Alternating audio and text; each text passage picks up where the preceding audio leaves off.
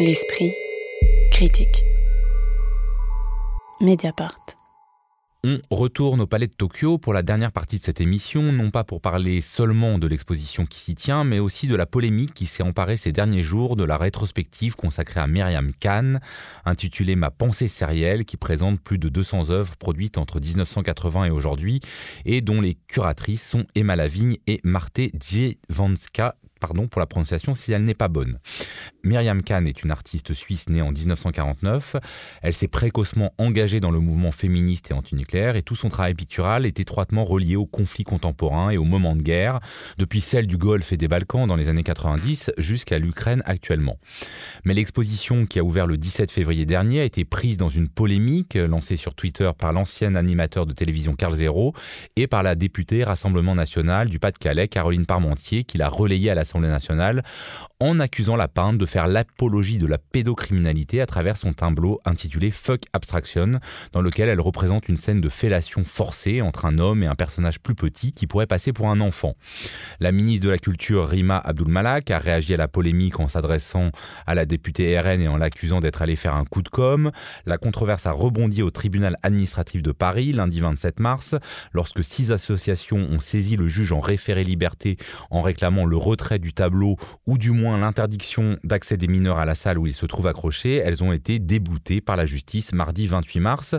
Avant, euh, et pour ne pas parler de Myriam Khan que à partir de cette polémique, euh, est-ce que vous pouvez nous présenter un peu l'exposition et, euh, le travail de cette artiste suisse? L'exposition, elle s'appelle Ma pensée sérielle. Elle réunit plus de 200 œuvres de cette artiste, Myriam Khan, dans un accrochage qui est pensé par l'artiste elle-même et qui est extrêmement dense qui se répartit du coup sur la première, euh, tout le long du grand couloir euh, qui ouvre le, palais de Tokyo au premier étage et pas sur une salle dédiée sur la droite, deux salles dédiées d'ailleurs sur la droite.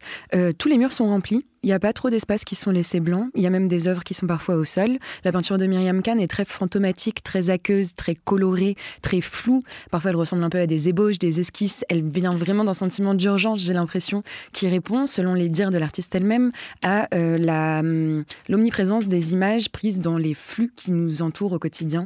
Des images qui défilent en boucle, qu'elle essaye de saisir au fur et à mesure qu'elle les voit dans les JT, dans les pubs, dans les feeds d'Instagram, dans tout ce qu'on veut.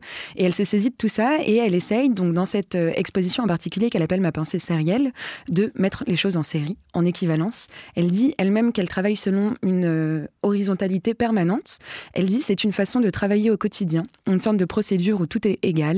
Ce n'est pas vrai, évidemment, mais c'est une bonne position pour travailler. Je pense que c'est important d'avoir ça en tête quand on aborde cette exposition, sur le fait qu'elle essaye de mettre vraiment tout au même plan Magali Le Sauvage. Euh, oui, il faut dire aussi que c'est une exposition qui est quand même assez éprouvante euh, euh, d'un point de vue émotionnel, surtout quand on a visité Exposé, donc qui est, qui est en dessous. Exposé, comme on le disait, qui est, qui est assez subtil quand même dans la façon d'aborder les traumas comme disait Auria, en fait, l'accrochage est conçu par l'artiste est extrêmement frontal. Et vous ce sont essentiellement des figures humaines, hormis certains euh, paysages très beaux d'ailleurs, qui évoquent beaucoup la peinture romantique avec des immenses nuages comme ça qui courent dans le ciel noir, qui sont très beaux. Enfin, moi que je connaissais pas et qui, qui, m'ont beaucoup, euh, beaucoup plu.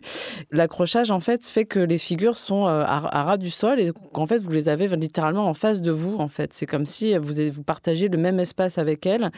Et du coup, c'est extrêmement violent parce qu'il y a beaucoup de scènes, euh, il y a des scènes d'accouchement, il y a des scènes de violence, des, coups, il y a des scènes de viol.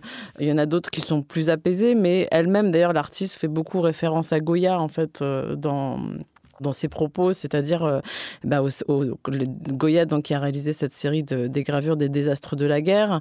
Euh, la guerre qui est un thème voilà, qu'elle met beaucoup en avant euh, dans cette exposition. Et donc c'est une exposition qui est quand même vraiment très difficile en fait. Il faut savoir que les deux salles, dont celle où se trouve l'œuvre incriminée, il y a des panneaux qui déconseillent d'emmener des mineurs non accompagnés dans, dans, les salles. Donc voilà, c'est quand même une exposition qui est vraiment moi, je trouve très dur. Et personnellement, pour l'avoir visité après exposé, je trouvais que ça faisait vraiment beaucoup. Et je sais pas si, au point de vue de la programmation du Palais de Tokyo, qui prévient quand même que sa saison euh, là est particulièrement difficile, je sais pas si c'était une bonne idée ou pas. J'ai pas d'avis précis, mais je pense qu'il faut quand même être bien préparé. Quoi. Alors, est-ce que Victoria, on peut maintenant passer sur le tableau incriminé avant d'en venir à la polémique elle-même, qui est de fait, on le sait, une mauvaise polémique, mais qui contient quand même sans doute des enjeux euh, qui peuvent nous intéresser en termes de muséographie notamment? Alors, c'est une toile dont le fond est abstrait. Il y a des bandes de couleurs euh, qui vont du vert d'eau au gris en passant par le rouge. Et le rouge, en fait, jouxte euh, les deux personnes qui sont des personnages fantomatiques. Il y en a un qui est debout, qui se tient debout et qui est montré très fort. la tête n'est pas détaillée, mais le corps, lui, est montré vraiment. On voit toute la musculature de cette personne. Et lui fait face accroupi, enfin à genoux, une autre figure de personne qui est beaucoup plus euh, euh, maigre euh, et fluet, voilà, qui a les bras attachés et qui est en train de faire une fellation à ce personnage extrêmement puissant et montré comme supérieur d'un point de vue de la force physique à cet autre personnage qui a du coup les bras attachés dans le dos. Il est mis à côté de cette toile un cartel où en fait Myriam Khan explique que c'est une toile qui a été réalisée d'après des photos qui ont été prises euh, à Boutcha, dans une ville en Ukraine, au printemps 2022, euh, alors que euh, l'armée russe venait pour faire la guerre justement aux Ukrainiens. Et on sait, et on le sait parce qu'il y a notamment une procédure qui est en cours en ce moment contre la Russie pour ça, que le viol, et de tout temps malheureusement, le viol est connu comme une arme de guerre en fait. Et c'est ce que montre et ce que dénonce en fait cette toile, c'est que le viol, voilà, est montré comme, enfin, cette toile est censée éveiller les consciences et montrer les horreurs de la guerre. Comme on pu le faire euh, avant, on parlait de Goya, mais il y a Autodix, euh, il y a Georges Gross, etc. Euh, voilà. Comment alors vous avez compris, vous, la polémique qui s'est cristallisée autour de cette toile particulièrement? Est-ce que c'est seulement un coup de com' de l'extrême droite, comme l'a dit le, la ministre de la Culture? Je trouve que ça pose des questions vachement intéressantes sur la question de censure de manière générale. Est-ce qu'une œuvre peut être tirée vraiment de son contexte comme ça, aussi, aussi facilement? Et en même temps, il y a toujours l'effet hyper retard aussi de faire quelque chose comme ça et de sélectionner une seule œuvre, de la tirer de son contexte et de dire qu'il faut l'enlever celle-ci en particulier. Résultat, elle n'est pas enlevée. C'est la seule de toute l'exposition qui a un cartel qui explique en plus non pas l'œuvre, mais qui explique qu'il faut. Mais le cartel a été ajouté après la polémique. Oui, bien sûr. mais du coup, c'est la rendre aussi. ne voulait pas de cartel dans l'exposition. Bien sûr, mais c'est la rendre du coup encore plus visible que toutes les autres. Et à chaque fois qu'on y va, depuis que cette polémique a éclaté et que le cartel a été installé, on se rend compte que toutes les personnes qui sont dans cette salle s'arrêtent devant cette œuvre et regardent même pas les autres non plus, qui sont parfois tout aussi violentes, sinon plus, dans d'autres salles en particulier, enfin dans les salles qui suivent en particulier, mais peut-être que Magali, tu veux en parler oui. Euh, alors moi j'ai remarqué qu'il y avait quand même une censure euh, particulière, c'est que j'ai eu entre les mains le catalogue publié par Flammarion et que l'œuvre n'y est pas à charge pour eux de me contredire, mais j'ai vraiment regardé toutes les pages les unes après les autres. Alors, il a été publié, bien sûr, bien avant la polémique. Je n'ai pas trouvé l'œuvre dans le catalogue. Bon, donc je ne sais pas pour quelle raison. Une autre chose aussi par rapport à l'œuvre elle-même, c'est que moi, quand j'ai vu l'exposition, je suis sortie, j'ai croisé une amie et je lui ai dit, mais tu as vu cette œuvre? C'était avant, bien avant aussi la polémique. Je lui ai dit, tu as vu cette œuvre avec cette, cette, ce personnage qui fait une fellation, on dirait un enfant. Enfin, moi, je, je, sais que l'artiste dit que c'est pas un enfant, que le Palais de Tokyo l'a dit, les avocats, etc quand on est spectateur ou spectatrice, euh, quand on voit un personnage petit qui a la tête qui arrive à la taille d'un personnage plus grand, euh, moi j'ai tout de suite pensé à un enfant. Et il se trouve que la pédocriminalité, ça existe en fait, et que tout simplement c'est un impensé en fait euh, dans notre société. Et c'est un impensé, un impensable. En fait, cette œuvre, elle est insupportable tout simplement parce qu'elle est impensable. En fait, c'est-à-dire que les images de pédocriminalité, on n'en voit jamais, à moins d'être soi-même pédocriminel, ce qui est évidemment condamné par la loi de posséder des images comme celle-ci, enfin des images, je ne parle pas de tableau, je parle évidemment de, photographies réelles de, pédocriminalité, et que ce sont donc des images qu'on ne voit jamais. En revanche, on est habitué à voir des images de viol, à voir des images de violence de guerre ou de meurtre dans les films, dans la fiction, euh, mais aussi dans la réalité. Des images, en fait, de pédocriminalité, on n'en voit jamais. Et donc, je pense que le, ce qui est intéressant aussi là, c'est que, en fait, l'artiste nous montre quelque chose qui est insupportable parce que c'est littéralement euh, invisibles. En fait, on ne voit jamais en fait des choses comme ça. Moi, c'est justement, c'est autant la polémique orchestrée par le Rassemblement national. On voit alors que c'est une œuvre qui clairement dénonce les violences de guerre, elle est mauvaise. Mais c'est vrai que dans la défense du Palais de Tokyo et de l'artiste, j'ai trouvé un peu curieux que soit inscrit dans le donc dans le cartel et dans le, le texte qui a été disponible sur une table avant l'entrée, le tableau Fuck Abstraction qui représente des adultes est une dénonciation des crimes de guerre. on sait que bah, les enfants sont parmi les premières victimes des crimes de guerre. Donc au fond, on aurait pu dire aussi pourquoi euh, ne euh, serait-il irreprésentable? En quoi le fait qu'on dise c'est un adulte permet euh, d'éviter bah, voilà, la, frontalité de la question posée par l'artiste? J'ai l'impression que c'est un peu, c'est un peu une esquive. Et pas, que, et pas que dans le contexte de guerre. Enfin, voilà. Mais je pense que en fait, là, cette, cette polémique, elle, elle oublie plusieurs choses. Euh, déjà, d'une part, l'art n'est pas là pour être consensuel, et c'est ce que disait euh, Rima Abdul-Malak quand elle, s'est fait interpeller euh, à l'Assemblée nationale par Caroline Parmentier. Il faut quand même avoir en, en tête que, en fait, les artistes et leurs productions ne sont pas là pour être de simples échos et de simples miroirs de ce qu'on juge comme étant bon à mettre euh, en avant euh, dans des espaces d'exposition. Euh, je me suis aussi assez amusée de, par exemple, l'argumentaire de Carl Zero, qui est à l'origine de tout ça. Selon lui, en plus, bah, cette exposition n'a pas le droit de citer et l'œuvre de cet artiste n'est pas intéressante parce que c'est des œuvres qui peuvent être faites par, par des enfants. Il y a toujours ce truc de enfin de, de vision. ça c'est un classique de la dénonciation de l'art contemporain. Euh, mon, en fait, mon, enfant aurait pu faire la même chose. Bien sûr, mais à mon sens, ça veut dire quelque chose. C'est que euh, d'une part, l'art n'est pas n'est pas censé être consensuel. Par ailleurs, l'art n'est pas censé être esthétique non plus. En fait, il est là pour aussi déranger. Et euh, pour moi, en tout cas, les musées, c'est un peu comme des ambassades de justement cette liberté créatrice. Évidemment que la liberté créatrice doit connaître des limites quand il s'agit d'images qui sont immontrables, etc. Mais il y a un moment où là, il y a une intention de l'artiste qui est formulée et euh, cette polémique, elle se place au-dessus de l'intention de l'artiste qui est formulée et qui est claire.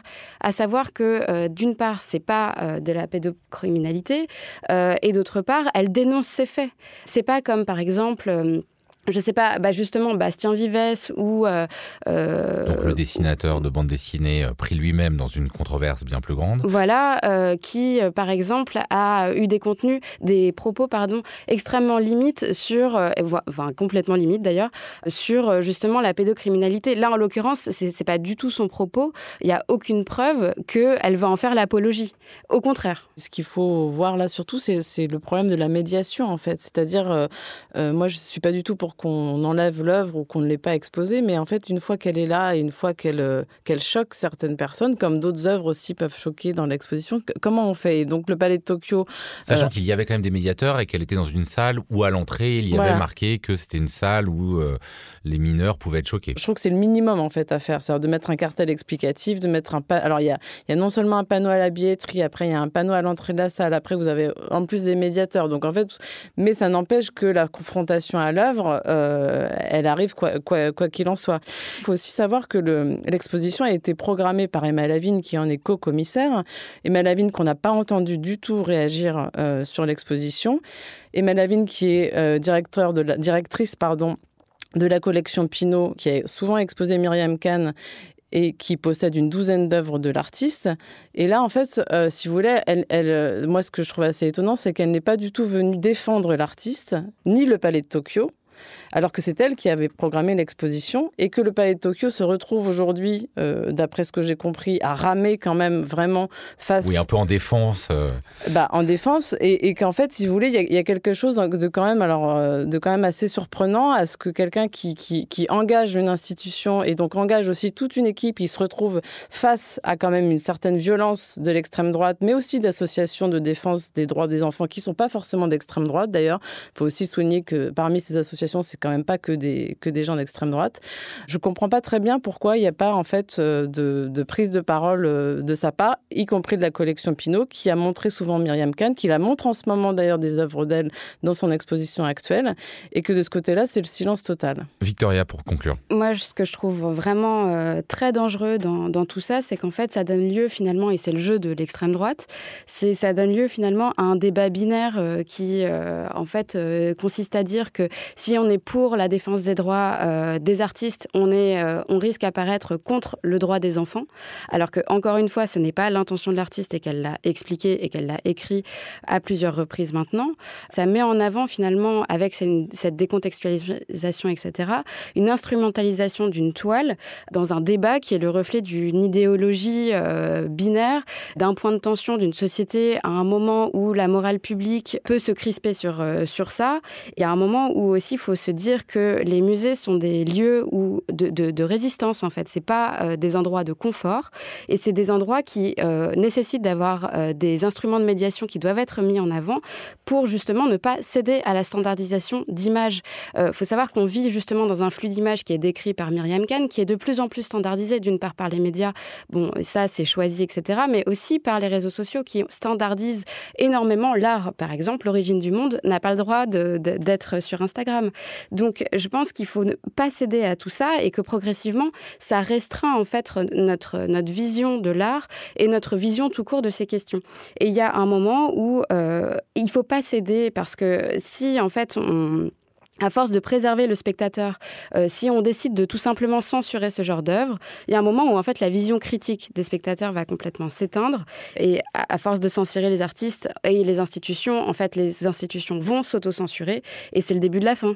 Des mains se lèvent, mais on euh, continuera ce débat plus tard. Merci beaucoup à toutes les trois. On se retrouve la semaine prochaine pour une émission consacrée au cinéma. L'Esprit critique est un podcast proposé par Joseph Confavreux pour Mediapart, enregistré dans les studios de Gong et réalisé par Samuel Hirsch.